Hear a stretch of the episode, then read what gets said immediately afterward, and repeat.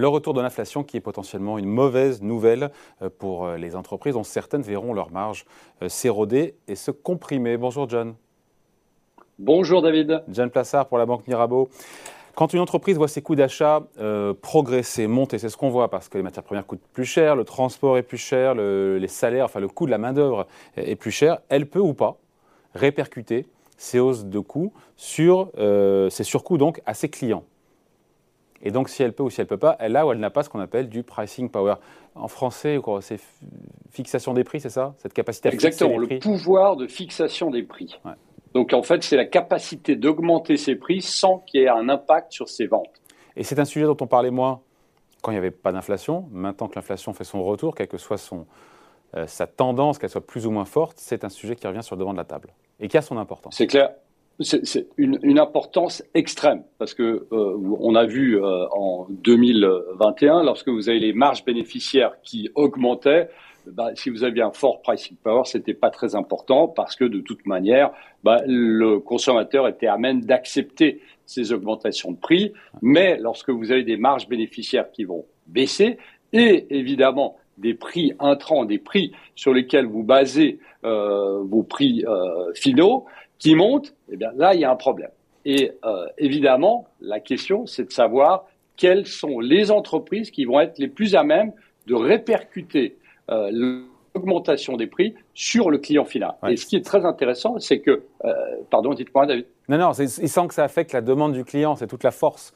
Tout à fait, exactement. On, luxe, évidemment, dans le luxe, on sait bien que quand le prix d'un voilà, d'un bien de luxe augmente, et eh ben, les gens payent plus cher mais continuent à l'acheter.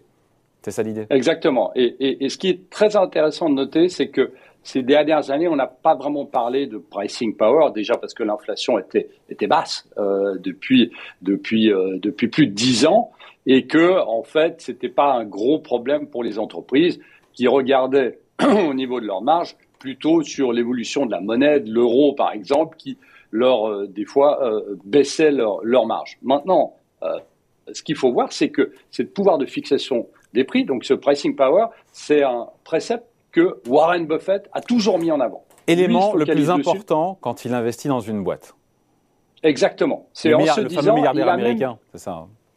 Exactement, le fameux milliardaire américain qui a, qui, a, qui a, près de 90 ans, mais qui est toujours euh, d'attaque. Et lui, il a toujours dit, en fait, que les, euh, la capacité des dirigeants d'entreprise ou euh, était pas très, où la qualité des dirigeants d'entreprise n'était pas importante tant que l'entreprise avait un bon pricing power. C'est-à-dire, par exemple, que si vous achetez une bouteille de, de, coca, de coca ou de Pepsi ou autre soda, euh, il y a un pricing power très fort parce que si vous augmentez le prix de, de 5 cents, eh bien, vous allez toujours acheter la même bouteille et vous n'allez pas changer pour une autre boisson.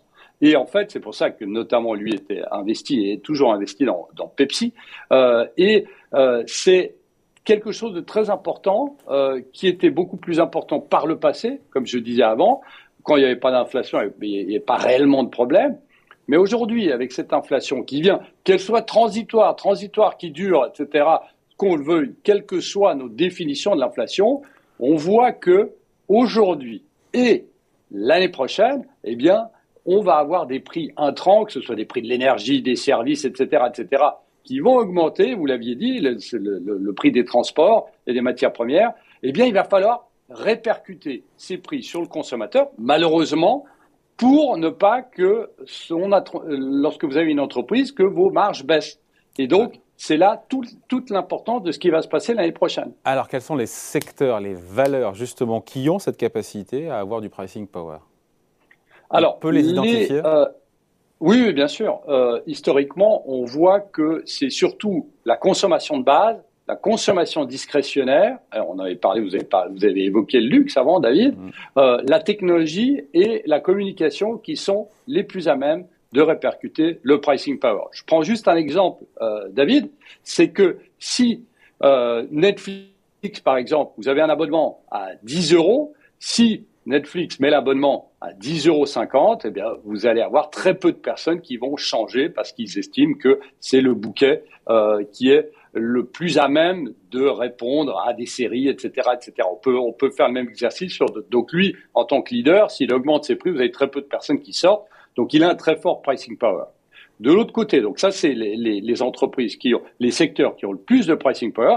De l'autre côté, celles qui devraient souffrir, ben, c'est l'énergie, la finance, les matériaux et les utilities. Utilities, donc services aux collectivités, qu'est-ce que ça veut dire? Eh bien, si vous avez le prix du gaz qui continue à monter l'année prochaine, ben, vous avez des entreprises de services aux collectivités qui peuvent évidemment pas le répercuter immédiatement sur le consommateur final parce que vous avez le gouvernement qui vient et qui va mettre son haut là parce qu'il y a des règles très strictes. Et donc, ici, on voit que c'est des entreprises qui ont des pricing power qui sont très faibles. Et historiquement, donc, si on se focalise sur ces secteurs, eh bien, c'est les secteurs l'année prochaine qui seront les plus à même de répercuter leurs prix, qui seront celles qui seront les, grands, les grandes gagnantes, boursièrement parlant, eh bien, des marchés. Ouais. Et donc, il y a vraiment, on est bien documenté là-dessus, on finit là-dessus, John, on est bien documenté sur le fait que euh, boursièrement, les valeurs qui ont le plus de pricing power sont celles qui surperforment ou pas? Tout à fait, mais qui surperforment, comme je disais avant, lorsque vous avez les marges bénéficiaires qui baissent. Pas quand elles sont, pas, pas quand elles montent. Pourquoi? Parce que vous regardez beaucoup euh, moins euh, le fait que si les prix intrants ils sont toujours euh, au même niveau et si vous avez un, business qui marche bien, eh ben, il y a moins cette question de se dire comment est-ce qu'on va régler nos marges. Mais là, lorsque vous avez les marges bénéficiaires qui baissent et l'inflation qui monte, ben, c'est vraiment là où il va falloir se focaliser et on verra l'année prochaine que c'est les grandes vainqueurs, ça va être les, les valeurs qui vont être les, les grands vainqueurs de boursièrement parlant de ce qui va se passer en 2022. Voilà, on en reparlera. Merci beaucoup. Explication signée John Plassard pour la Banque Mirabeau. Merci John. Merci David.